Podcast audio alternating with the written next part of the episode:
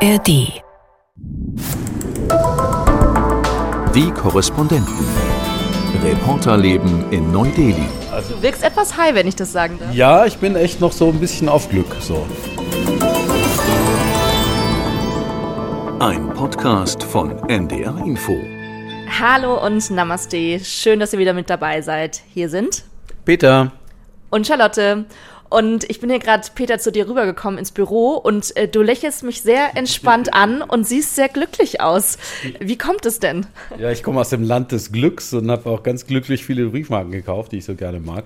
Du siehst ja unglaublich viele bunte Briefmarken und du siehst ja, woher die sind. Die sind aus Bhutan. Du bist hier seit heute Mittag äh, wieder im Studio zurück. Genau, das war ein früher Flug um 9.30 Uhr aus Paro. Das ist der einzige internationale Flughafen dieses Landes, dieses Himalaya-Königreichs. Und äh, dauert anderthalb Stunden bis in Delhi. Ja, und dann direkt ins Büro, klar.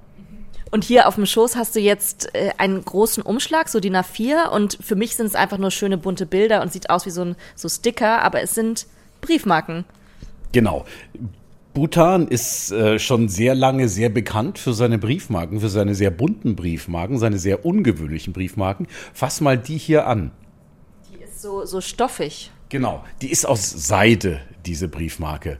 Und äh, Und Bhutan. relativ groß, wenn ich das dazu sagen darf. Also die ist ehrlich gesagt fast so groß wie eine Postkarte an sich. Ja, richtig. Aber das ist auch viel mehr als eine Postkarte des Porto. Das heißt, das kann man eher auf Briefe kleben. Bhutan ist schon seit Jahrzehnten dafür bekannt, dass es ganz äh, bunte, ganz viele Briefmarken ausgibt, die auch beliebt sind bei Sammlern, die auch das Land bekannt gemacht haben, vor 40, 50 Jahren schon. Und äh, die auch ganz ungewöhnlich sind, teilweise als Schallplatte. So eine kleine Schallplatte, die man aufkleben kann auf dem Brief. Ich habe eine verschickt, eine kleine CD-Briefmarke und ganz ungewöhnliche, schöne Sachen. Und damit haben die lange Zeit ihr Geld gemacht. Vielleicht können wir noch mal anfangen. Bhutan, viele haben ja bestimmt schon davon gehört, aber wo liegt das genau und warum warst du da? Das liegt im Osten des Himalaya, das heißt, es ist ein Hochgebirgsland. Äh, Das hat Grenzen zu China und zu Indien. Ähm, In der Nachbarschaft liegt auch noch Bangladesch und Nepal. Und das ist ein unabhängiges Land. Das ist ein sehr kleines Land. Das ist eine konstitutionelle Monarchie seit einigen Jahren. Also Monarchie ist es schon lange, aber jetzt ist es konstitutionell. Das heißt, der Monarch hat die Macht abgegeben. Es ist der Drachenkönig. Im Augenblick regiert der fünfte Drachenkönig. Und es ist ein recht junger Mann, der ist Jahrgang 1980. Und es ist vor allen Dingen aus zwei Gründen interessant. Und ich war ja dafür eine Recherchereise für fünf Tage. Erstens mal Klimaschutz. Das ist ein klimaneutrales Land, äh, das erste in der Welt. Und zweitens ist es vom Tourismus sehr interessant, weil es erstmal schön ist und zweitens sie einen sehr exklusiven Tourismus da pflegen. Es ist ziemlich teuer und das weißt du ja auch selber. Genau, ich weiß noch, als ich hier das erste Mal vertreten habe im Studio in Delhi, vor über einem Jahr, im vergangenen September, da kam auf einmal die Meldung, dass Bhutan nämlich eben diese Gebühr, von der du gerade gesprochen hast, also es ist so eine Art äh, Touristensteuer, kann man sagen, sogar verdreifacht hat. Also die nennen das SDF, also Sustainable Development Fee, und die lag bis im, eben im vergangenen Jahr lag die bei 65 Euro umgerechnet, pro Tag, muss man dazu sagen. Und die haben das dann verdreifacht auf 200 Euro pro Tag. Und das heißt, seit September vor einem Jahr galt es eben 200 Euro pro Tag und man hat aber nichts für gekriegt. Es war einfach so eine Steuer. Genau, es war so eine Art Kurtaxe, aber es war natürlich nicht für die Kur die Taxe, sondern es war eine Nachhaltigkeitsgebühr, die man da gezahlt hat. Und äh, eines muss ich sagen, es war theoretisch eigentlich die Verteuerung letztes Jahr im September, September 2022. Aber es war so, dass die ganze Covid-Zeit über Bhutan geschlossen war. Da konnte man nicht hinreisen. Also zum Anfang der Pandemie haben die die Grenzen zugemacht. Das war eines der Länder, die wirklich richtig dicht gemacht haben, ja. Ich habe äh, einen Führer dort gehabt, der mich durchs Land auch geführt hat. Der hat gesagt, er hat in der Zeit keine Touristen gehabt, sondern er hat als Freiwilliger an der Grenze gearbeitet und hat die Grenze mit gesichert, dass da niemand reinkommt. Das heißt, so lange waren die zu und als sie wieder aufgemacht haben im September 2022, haben sie diese SDF, diese Gebühr so verdreifacht. Ich glaube ja auch, dass das Teil davon ist, dass Bhutan immer so als so exklusives Reiseziel gilt, ne? Das ist sowas, es hat ja sowas Verwunschenes. Ich habe immer gedacht, so das Land hinter den sieben Bergen. Ich war selbst im Mai dort, aber nur privat, habe nicht berichtet. Es kam mir so vor, wirklich, man fliegt da von Delhi kommt, über das Himalaya-Gebirge am Mount Everest vorbei und landet dann in dieser anderen Welt. Oder wie ging's dir? Absolut. Also das war genauso. Und ähm, es ist wahrscheinlich im Augenblick eh schwierig, dass ich drüber spreche, weil ich gerade aus diesem Land komme und noch so. Also, du wirkst etwas high, wenn ich das sagen darf. Ja, ich bin echt noch so ein bisschen auf Glück so. Und ähm, es ist ein, ein ganz wunderbares Land. Das ist eigentlich alles, was man hier in Indien und vielleicht auch gerade in Neu-Delhi ähm, schwierig oder schlecht findet, das ist da anders. Also man landet da erstmal und hat richtig frische Luft. Wunderbare Natur, hohe Berge. Es ist sauber, das ist auch nicht etwas, was man hier erwarten kann unbedingt in Südasien ähm, nach europäischen Maßstäben. Ähm, es ist geordnet, es wird nicht gehupt.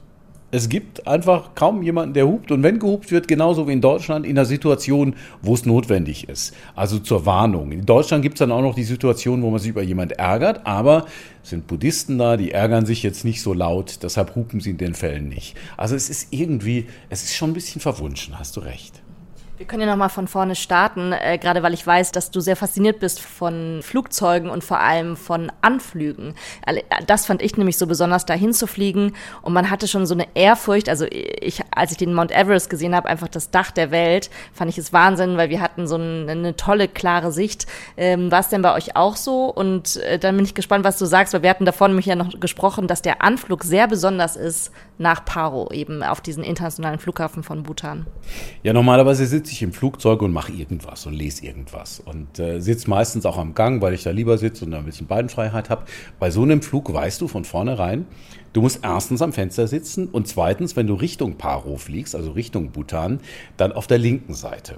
Und wir hatten die Plätze so reserviert, dass wir auf der linken Seite saßen. Deepika, meine Producerin und ich, wir sind ja zusammen geflogen.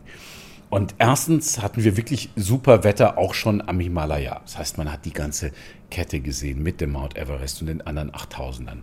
Das war richtig großartig. Das ist wirklich ergreifend, das auch zu sehen, im Sonnenlicht dann auch. Und der Anflug auf Paro, Paro liegt ja in einem Tal drin, in einem relativ tiefen Tal. Und dieser Anflug ist einer der schwierigsten der Welt. Also ähm, da fliegt so ein Airbus 319, das ist so eine ähm, mittlere Maschine, so, wenn viele sicher schon mitgeflogen sein. Der fliegt dann wirklich so durchs Tal hin und her und scharfe Kurve und so. Eigentlich wie ein kleineres Flugzeug. So. Das ist man kaum gewöhnt, dass ein Flugzeug so fliegt. Und also dieses Tal schlängelt sich ja so und ich fand das Verrückte, dass man dann runtergeht im Flieger und dann guckst du links raus und siehst so Häuser, also so einen Berghang und dann guckst du rechts raus und siehst ihn auch und ich habe davor irgendwie gelesen, dass die extra diese, wie heißt das nochmal, diesen Alarm ausschalten genau. wegen, wegen, wenn es, wenn man zu nah an Gebirge ranfliegt, weil sonst würde es permanent piepen. Genau. Normalerweise kämen, wenn die das einschalten oder wenn sie es eingeschaltet ließen, dann käme die ganze Zeit die Durchsage Terrain, Terrain, Pull up, Pull up. Und ähm, also eine Warnung an Piloten, sofort irgendwie hochzuziehen, weil sie auf Grund zufliegen. Das muss da ausgeschaltet werden, weil man sich einfach dem Ganzen sehr nähert. Ich kenne einen Anflug, der ist ähnlich, das ist Sarajevo. Da fliegt man auch so ein Tal runter und das ist man, das irritiert ja total, wenn man links und rechts rausguckt und da ist Berg, ja, und denkt, oh, wo, wo landen wir oder wo fliegen wir denn jetzt gerade hin? Und es sind auch nur wenige Piloten und Pilotinnen, die das fliegen dürfen, die trainiert sind dafür. Das sind auch nur ähm, welche aus dem Land Bhutan, nämlich von Druck Air, das ist die staatliche ähm, Fluggesellschaft, und von Bhutan Air, das ist eine private. Und ist dir aufgefallen, beim, beim Anflug haben sie so ganz sanfte Musik eingespielt und ich hatte total das Gefühl, das soll uns jetzt alle beruhigen. Das ist mir ehrlich gesagt gar nicht aufgefallen. Ich habe nämlich gefilmt beim Anflug, weil ich das so toll fand. Und dann diese Kurven fliegen und dann richtig runter auch am Ende. Also eine enge Kurve geflogen. Und das ist mit so einem Airbus ist das schon ungewöhnlich. So fliegt der normalerweise nicht. Und dann runter zur Landebahn, die auch nicht sehr lang ist. Die ist 2300 Meter lang. Das ist nicht super lang. Und äh, das heißt, man muss da auch richtig aufsetzen, sonst wird es ein bisschen schwierig. Aber es ist doch eigentlich schön, weil wenn man dann da ankommt, ist man einfach sehr dankbar, dass es geklappt hat mit der Landung. Absolut. Also ich war schon begeistert nach der Landung und dann bin ich ins Flughafengebäude reingekommen. Das haben sie nach Covid nochmal ordentlich renoviert, schöner gemacht. Also ich habe noch nie so einen schönen Flughafen gesehen. auf der Welt, also auch mit Kunst da, mit, mit also einheimischer, mit Kunsthandwerk, selbst das Gepäckband, im Gepäckband, da wo normalerweise in der Mitte eigentlich gar nichts ist, ja, da haben die irgendwie solche Klosterburgen, wie es ja einige gibt in Bhutan, haben sie da nachgebaut als Modelle. Also super schön. Stimmt, jetzt wo du es sagst, ich habe das nämlich gesehen, dass du das gepostet hast, dieses Foto, und es sah ehrlich gesagt aus fast wie so eine Modelleisenbahn, wo dann dieses Gepäckband so sich durchschlängelt. Ja, also in jeglicher Hinsicht ist dieses Land besonders. Und ich weiß noch, ich hatte mir auch ein Vergleichsland angeschaut von der Größe. Es ist, glaube ich, so ein bisschen wie so groß wie die Niederlande. Und es gibt auch gar nicht ja so viele Einwohner. Ne? Also es ist einfach dieses kleine Königreich hinter den Bergen. Bei und den sieben Zwergen. Bei den sieben Zwergen oder bei dem König, der heißt ja K5, ne? Genau, ja. K5 ist der fünfte Drachenkönig. Und äh, ja, es ist, es ist vielleicht so groß wie die Niederlande, aber natürlich ist es schwer, ähm, überall hinzukommen, weil es sehr bergig ist. Es hat insgesamt knapp 800.000 Einwohner und die sind verteilt auf dieser Fläche. Das heißt, es ist relativ dünn besiedelt. Und ich hatte davor noch gelesen, das fand ich auch kurios. Äh, ich habe dann auch nach, danach gesucht und zwar nach einer Ampel, weil die Hauptstadt von Bhutan ist ja Thimphu und das ist wohl die einzige Hauptstadt weltweit, die ohne Ampeln auskommt. Genau, da sind noch so kleine Häuschen, wie man sie hier teilweise in Indien auch noch sieht, in manchen Städten. Und da ist ein ziemlich prächtig gekleideter Verkehrspolizist, der den Verkehr regelt. Der ist dann die Ampel und der ist dann hat, der hat seine Arbeitszeiten und wenn der, wenn der nach Hause geht, dann ist da halt nichts mehr. Aber die fahren irgendwie auch total ganz langsam, die fahren vorsichtig. Ähm, es ist selten mal, dass es zu gefährlicheren Situationen kommt. Das hat bei Überlandfahrten kam uns mal einer auf unserer Spur entgegen und so. Aber und dann musste mein Fahrer da auch ordentlich bremsen. Aber ansonsten ist es alles sehr pießig und sehr friedlich was bestimmt ja auch damit zu tun hat, dass es einfach dieses sehr buddhistisch geprägte Land ist. Ähm, ich fand es so besonders, dass man immer wieder auch so Mönche gesehen hat oder Nonnen in ihren so diesen weinroten Kutten, die haben immer diese besondere Kleidung an.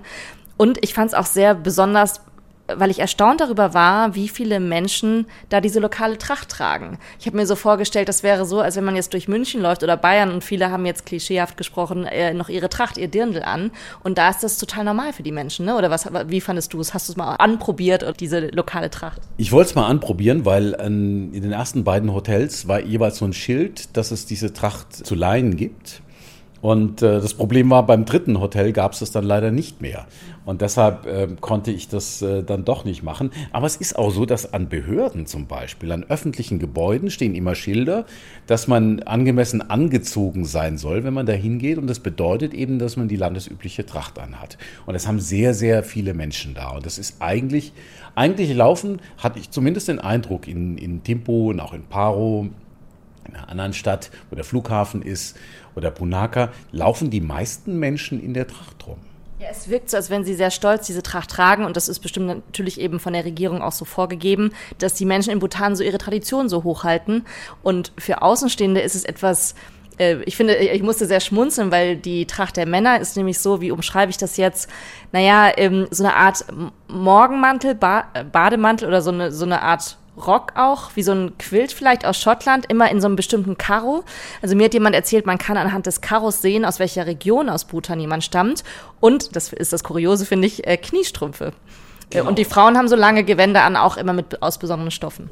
Ja, ich finde es total schön. Also das ist auch sehr kleidsam. Das ist jetzt nicht irgendwie, das wirkt nicht kurios oder so, auch, auch auf äh, europäische Augen nicht, sondern das sieht eigentlich gut aus auch. Und ähm, Deshalb ähm, ist es, das, also ich habe da gar kein Störgefühl, wenn die alle so in dieser Tracht rumlaufen. Es ist ja nicht wie in China in, in, in Mao-Tracht sozusagen früher, sondern also es wirkt nicht so wie eine verordnete Tracht, sondern ich glaube, die Leute sind wirklich tatsächlich stolz drauf. Und es stimmt auch, was du gesagt hast mit dem Amt. Das hatte mir auch jemand erzählt, sobald man irgendwie vor Gericht muss oder zum Amt für, um irgendwelche Papiere abzuholen, muss man eben diese Tracht anziehen. Ähm, das fand ich auch interessant, wo ich mich aber schon gefragt habe, wie gehen die jüngeren Menschen damit auch vielleicht um? Vielleicht ziehen die sich ja dann abends äh, normale Sachen an, auch mal mit Jeans und Cappy. Ähm, weil was war denn dein Eindruck? Wie sehr hat sich denn Bhutan inzwischen geöffnet für die modernere Welt auch? Das ist ja wahrscheinlich genau dieser Spagat, ne, der da herrscht, weil man erstmal denkt, oh, was für, für ein verwunschenes Land, aber ja, irgendwie kriegen die ja auch mit, haben die auch Smartphones inzwischen, ne? Und, oder wie hast du das erlebt?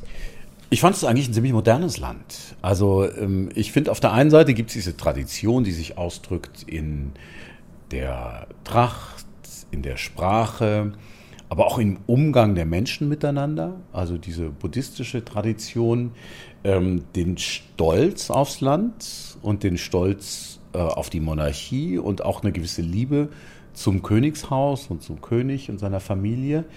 Und auf der anderen Seite sind die aber eigentlich alle super modern, zumindest in den Städten. Die haben alle Smartphones, wir haben eine äh, sehr gute Abdeckung, auch Netzabdeckung da, schnelles Internet. Ähm, die sind schon auch modern, die sind auch geschäftstüchtig, ja. Und ich habe den Eindruck, und da kommen wir vielleicht gleich wieder zum Tourismus, dass sie ähm, so Erkenntnisse haben, denen sie einfach folgen. Sie haben, sie analysieren eine Situation, sagen, so und so äh, wollen wir es und so und so wollen wir es nicht, und dann tun sie das, äh, dass es besser wird. Und das finde ich, finde ich sehr spannend. Es liegt vielleicht auch so ein kleines bisschen daran, dass es so ein kleines Land ist. Vielleicht können wir genau darüber jetzt mal sprechen, weil das ist ja äh, das Spannende. Was hast du denn jetzt erfahren, jetzt ein Jahr nachdem sie eben diese Gebühr so erhöht haben? Wie, was ziehen die denn für ein Fazit? Weil als ich im Mai da war, da waren nicht so viele Touristen unterwegs, hatte ich zumindest den Eindruck und habe mich so gefragt, ja, ähm, ja, wie, wie, wie geht das Land damit um, die Tourismusbehörde, aber auch äh, so viele Menschen leben ja vom Tourismus, weil es ist ja ein sehr armes Land. Die meisten sind irgendwie Bauern oder eben Tourismus, aber sonst so richtig viel Industrie gibt es ja nicht. Also was würdest du sagen, hat sich das bewährt oder schwenken sie jetzt eben gerade wieder um? Na, das war die zentrale Frage ähm, und äh, deshalb bin ich da auch hingereist, weil ich sehen wollte, wie das mit diesem Luxustourismus, mit diesem exklusiven Tourismus tatsächlich weitergeht. Sie haben ja jetzt ein Jahr, nachdem Sie diese ähm, Gebühr so verdreifacht haben, haben Sie sie wieder halbiert. Das heißt, ähm, halbiert sogar, weil das ist ja genau das genau. Erstaunliche. Da, da, muss ja irgendwie müssen sie ja er, erkannt haben, war vielleicht nicht die beste Idee. Ne? Genau, also 65 hat es vor der Pandemie gekostet, dann haben sie es auf 200 erhöht, jetzt kostet es 100 pro Tag. Also diese 100 Dollar pro Tag, da ist nichts drin. Das ist wirklich nur die Kurtaxe, das zahlt man einfach, dass man da sein darf. Ähm, die teuerste Kurtaxe der Welt vermutlich, ne? Wahrscheinlich. Das ist das exklusivste Land der Welt, würde ich mal sagen. Und ähm, es ist etwas, wo Sie sagen, wir haben das reduziert. Es ist jetzt ein Discount, das ist jetzt ein Rabatt, den Sie da geben, sagen Sie ausdrücklich. Sie sind nicht grundsätzlich davon abgekommen, 200 Dollar am Tag zu verlangen, sondern Sie sagen, in der augenblicklichen Situation ist es besser, das zu reduzieren, weil das möglicherweise günstige Effekte hat auf unseren Tourismus. Die haben festgestellt, und da war selbst der Generaldirektor der Tourismusverwaltung ziemlich offen, dass das so ein bisschen schief ging dass es zu teuer war, dass zu wenige Leute kamen. Es kam jetzt in dem Jahr ähm, gut 100.000 und das sind zu wenig. Das sind zu wenig für die Industrie. Da hatte also für die Tourismusindustrie, die haben gesagt, also in der Hotellerie, in der Gastronomie, die klagen alle. Also ganz schlimm ist es bei ähm, Hotels bis zu drei Sternen. Also bei einfacheren Hotels und einfacheren Unterkünften, da kommt einfach keiner mehr. Kann man sich gut vorstellen, weil jemand, der solche Unterkünfte wählt, der ist vielleicht ein bisschen preisbewusster, der hat vielleicht nicht das große Geld, um das auszugeben. Und deshalb ist für die Leute tatsächlich ist ein Kriterium, nicht nach Bhutan zu gehen, wenn das 200 Dollar am Tag kostet. Was wir vielleicht nochmal erklären müssen, man kann ja gar nicht so als Individualtourist da einfach hinfahren. Ne? Ich kann nicht mit dem Bulli nach Bhutan reinfahren und da so überall mein Zelt ausschlagen, sondern das, die kontrollieren ja das schon sehr, diesen Zugang, wer kommt zu uns ins Land. Ne? Genau, das ist sehr reglementiert. Also als Tourist muss man einen Guide haben, einen Führer, der einen die ganze Zeit begleitet. Es äh, gibt dann auch so einen Reiseplan, den man erstellt und so. Die wollen das schon sehr kontrollieren. Ich muss dazu sagen, ich habe am Anfang irgendwie nicht so ein gutes Gefühl dabei gehabt. Das hat mich schon so ein bisschen erinnert wie an Nordkorea. Ne? Da hast du immer einen Aufpasser dabei, der äh, guckt, was du so machst. Das vielleicht wollen sie äh, auch einem dann immer nur die schönen Orte zeigen und vielleicht gucken, dass man das andere nicht sieht oder so. Man vermutet ja, dass, dass sie dich ganz bewusst führen wollen als Tourist. Den Eindruck habe ich überhaupt nicht. Ich habe den Eindruck, dass die Touristenführer da einfach viel wissen über das Land, viel erzählen können, dass sie aber auch äh, Änderungen gegenüber total offen sind. Wenn man sagt, also lieber dahin und nicht dahin und so. Also ich habe nicht den Eindruck, dass die dafür äh, da sind, auf einen aufzupassen, erstens und zweitens ähm, zu kontrollieren, dass man nicht an die falschen Orte kommt und Dinge eben zu beschönigen, Dinge zu verheimlichen oder so, habe ich null den Eindruck gehabt jetzt die Zeit. Aber es ist ja, würdest du auch sagen, positiv, dass Sie jetzt ein Fazit, äh, dass Sie das analysiert haben, dass Sie jetzt geschaut haben, war das denn erfolgreich? Und jetzt haben Sie ja die Gebühr halbiert. Also glaubst du schon, dass es Ihnen ein echtes Anliegen ist, sich zu öffnen und dass eben mehr kommen äh, dann im kommenden Jahr? Also Sie wollen es offenbar über diese Gebühr steuern. Sie wollen offenbar einfach versuchen, wie viele Leute kommen, wenn wir 200 verlangen. Das haben Sie jetzt gesehen. Das sind zu wenige, um die Gastronomie wirklich äh, im Laufen zu halten und die Hotellerie. Und äh, jetzt haben Sie es reduziert auf 100 und jetzt wollen Sie schauen, wie viele das jetzt am Ende sind.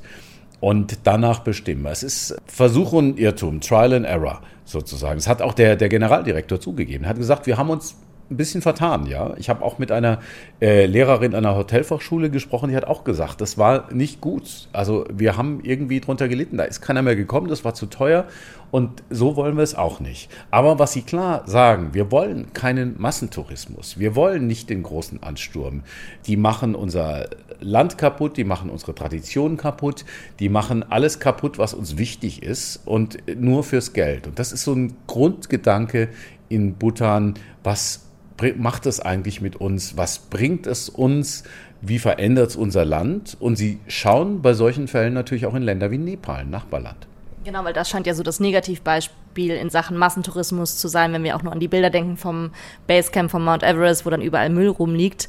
Ich habe nur dran gedacht, sie müssen ja auch wirklich ein Interesse daran haben, dass mehr Touristen kommen, dass mehr Menschen auch im Land vom Tourismus leben können, weil was, was sagen denn die jungen Menschen, äh, die eben ja mitkriegen, so viele kommen nicht und dann viele wollen ja auswandern.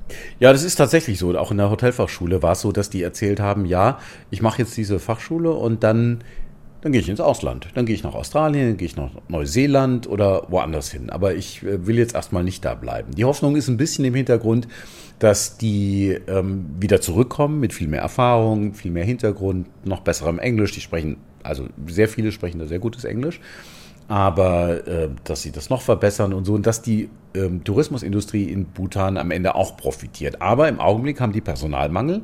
Es fehlt wirklich an Leuten, weil viele auch weggegangen sind. Auch in der Pandemie, die mussten sich natürlich auch irgendwie was anderes suchen. Also wie gesagt, unser Führer war in dem Fall Grenzwächter, Freiwilliger, aber der ist dann wieder in seinen eigentlichen Beruf zurückgegangen.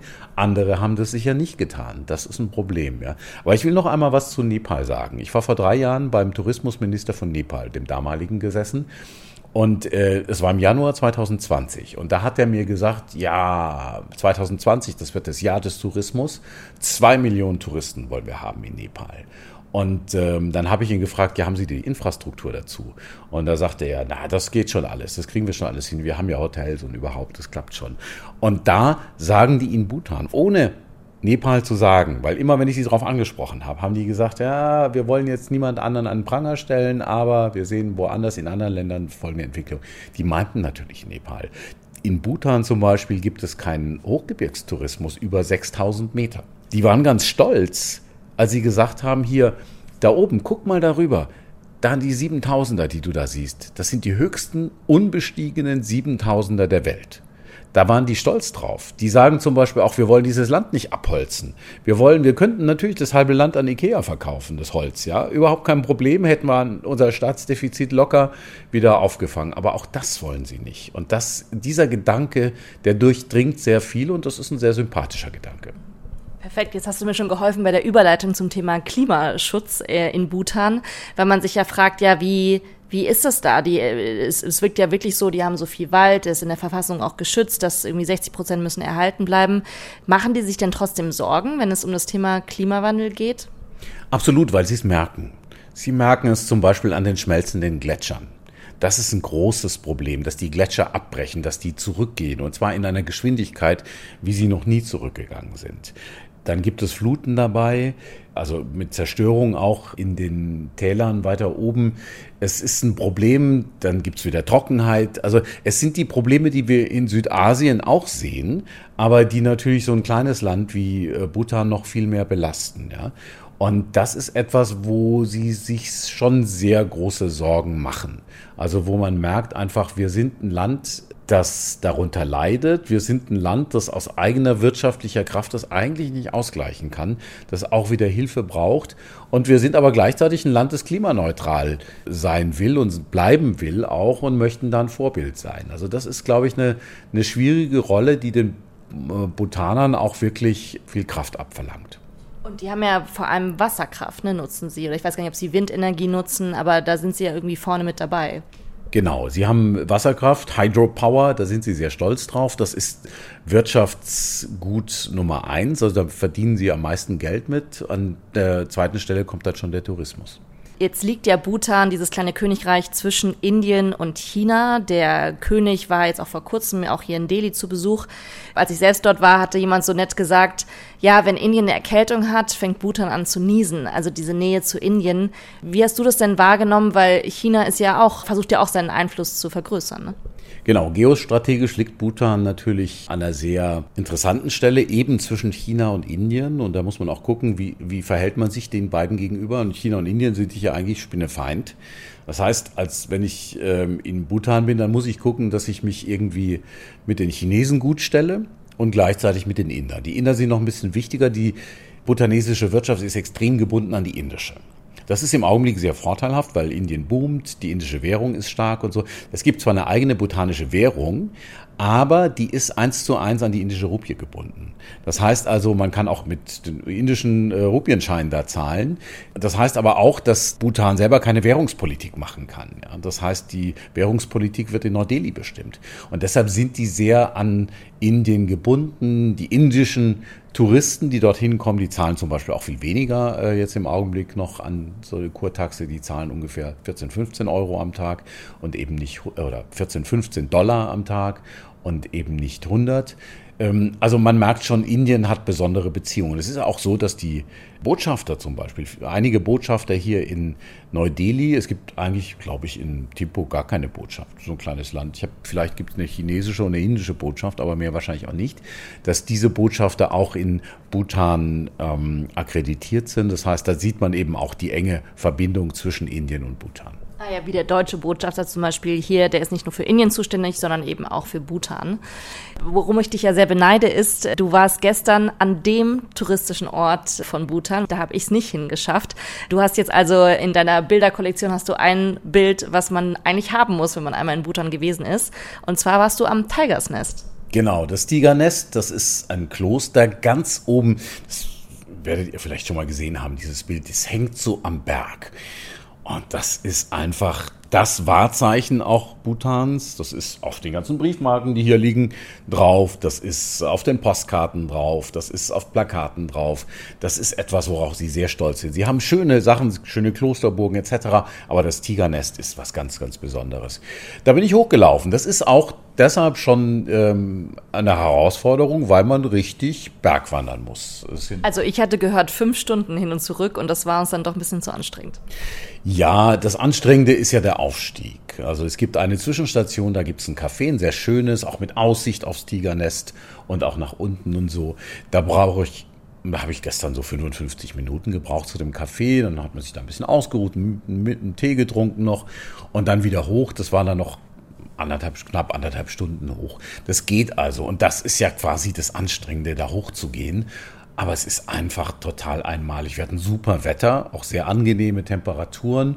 Es sind auch viele Leute hoch, sind auch ältere Leute hoch, interessanterweise. Jeder mit seinem eigenen Schritt, in seinem eigenen Tempo. Und man wird damit belohnt, dass man eben erst gegenüber an einer an einem Aussichtspunkt steht und direkt auf dieses Tigernest, auf dieses Kloster schaut und dann eben nochmal ein bisschen ins Tal runtergeht und wieder auf der anderen Seite Treppen hoch und da dann wirklich reinkommt. Und das ist, das ist ein mystischer Ort. Das ist ein unglaublicher Ort. Der hat auch eine unglaubliche Energie. Und ähm, man schaut da auch aufs Tal raus und so. Und dann sind da auch Mönche oben. Also was ganz, ganz Besonderes, ganz einmalig. Es gibt wenige Orte weltweit, die mich so beeindruckt haben. Angkor Wat zum Beispiel in Kambodscha oder die Alhambra in Spanien. Aber ähm, in die Kategorie gehört auch dieses Tigernest. Muss ja wahnsinnig faszinierend sein, das zu sehen, wie es da an diesem, wirklich an dieser steilen Bergwand hängt, wie die das da hingebaut haben. Genau, also das war auch eine technische Leistung. Und vor allen Dingen war es wahrscheinlich die Leistung von den vielen Trägern, die da eingesetzt wurden, die viel hochgetragen haben. Auch teilweise Butterfiguren, ganz schwere Butterfiguren, die da hochgetragen wurden. Und die haben sicher länger als äh, zweieinhalb Stunden dann da hochgebraucht. Also würdest du sagen, es lohnt sich auf jeden Fall? Das lohnt sich auf jeden Fall. Bhutan lohnt sich alleine schon für diesen Ausflug so. Und ähm, also das war wirklich was super, super Besonderes. Und du hast ja, äh, jetzt grinst du mich schon an, äh, beim Ausstieg noch eine ganz interessante Begegnung gehabt. Genau, eine royale Begegnung. Mir kamen nämlich zwei Prinzen entgegen. Also die Vorgeschichte ist die, am Vortag waren wir im Nationalmuseum. Dann kam plötzlich eine Kolonne, Polizei, Limousinen, stiegen Leute aus, stieg, eine Frau aus und zwei Jungs, so, so 12 und 14 würde ich mal schätzen, ja, und Polizei außenrum, Security und so. Habe ich gefragt, wer ist das? Hieß es, das ist eine thailändische Prinzessin. So, hm, kannte die nicht, so, dann sind die da rein und ganz ernsthaft und die Jungs auch so ein bisschen so zwischen arrogant und blasiert und äh, einfach nur sehr artig, anständig. Und äh, das war das eine. Ich wusste nicht, wer das war. Und, und am Folgetag sind wir eben dann hoch zum Tiger Nest und an einer Stelle, so an der Hälfte weiter oben vom Café, kam plötzlich so zwei Jungs entgegen in Freizeitklamotten, sind runtergesprungen, haben irgendwie gefeixt, hatten ziemlich Spaß, sind richtig gerannt. Ich wollte ihnen schon sagen, hey, mach mal ein bisschen langsamer, sonst fällt auf die Nase. Dann waren die schon vorbei und dann habe ich gedacht, hä, in welcher Sprache haben die sich denn unterhalten? Er meinte, Leck denn mein Führer meinte, es war doch Französisch, oder? Weil ich hatte es gar nicht erwartet. Ich gedacht, ah, Französisch. Und dann habe ich runter auf Englisch gerufen, seid ihr die Prinzen aus Thailand? Und so, und dann riefen sie hoch, ja, wir sind die Prinzen, aber wir sind nicht aus Thailand, sondern aus Kambodscha. Und dann äh, kam sie rauf, wir haben ein Selfie auch noch gemacht, haben uns unterhalten, weil ich einmal den König von Kambodscha getroffen habe und ein Freund von mir, mit dem auch befreundet ist, dem König von Kambodscha, Siamoni. Und äh, haben uns ein bisschen unterhalten und so und haben auch ein Selfie gemacht. Das war eine sehr lustige Begegnung. Verrückt, das hätte man ja gar nicht erwartet, in den Bergen von Bhutan die Prinzen von Kambodscha zu treffen. Du musst nur kurz noch sagen, wo hast du den König getroffen?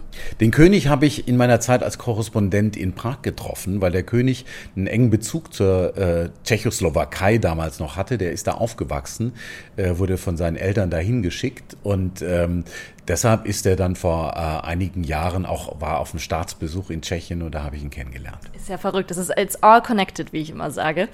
Vielleicht zum Abschluss nochmal, weil äh, du, du wirkst sehr beseelt und sehr glücklich aus Bhutan kommt, ähm, was wir jetzt gar nicht groß besprochen haben. Würdest du das unterschreiben, dieses dass es schon so ein Ort ist, die sprechen auch immer von diesem Glücksindex in Bhutan. Ähm, ja, wie, wie, was geht dir durch den Kopf? Also, weil ich frage mich immer, ist es ein großes Marketing oder ist da wirklich was da dran?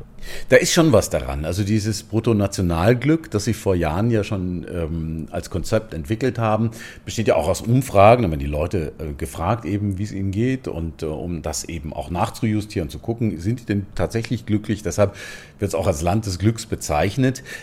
Aber das ist kein, kein Shangri-La, das ist kein, keine, kein Paradies, Bhutan. Sagen auch die Leute, die man fragt, die sagen auch, wir, wir sind ein normales Land mit normalen Problemen. Manchmal gehen wir vielleicht an einige Probleme ein bisschen anders ran als andere Länder und ähm, finden dann auch bessere Lösungen. Ich glaube, das ist der Kern des Ganzen. Dieses Bruttonationalglück ist so ein bisschen in den Hintergrund gerade geraten, weil die auch sagen, das hat auch der Tourismusdirektor zum Beispiel gesagt, ha, das ist schon ganz schön und es gehört zur Marke Bhutan dazu, weil es jeder auch kennt. Aber wir müssen ein bisschen mehr auf die Wirtschaft achten. Wir müssen gucken, dass die Leute eigentlich auch leben können, von, also dass sie Geld haben und so. Das hat, glaube ich, gerade die Pandemie gezeigt.